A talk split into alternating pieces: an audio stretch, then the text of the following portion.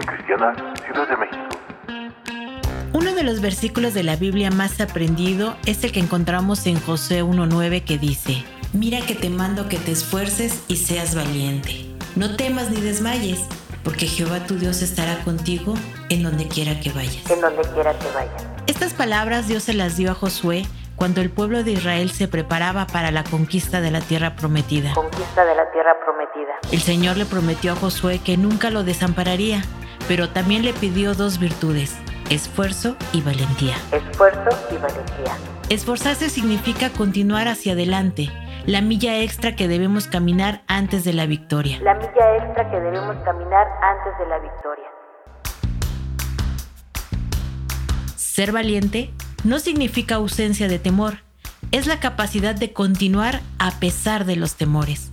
No desmayar es no perder las fuerzas, las cuales perdemos cuando hacemos las cosas a nuestro modo. La mejor manera de evitarlo es hacer las cosas a la manera y en el tiempo de Dios. Es hacer las cosas a la manera y en el tiempo de Dios. No le permitas al desánimo cortar los planes que Dios tiene con tu vida.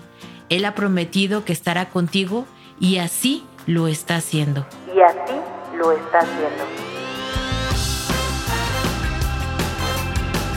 Cristo es quien nos capacita para tomar posesión de la tierra, para conquistar las batallas del día a día y lograr el propósito por el que fuimos creados.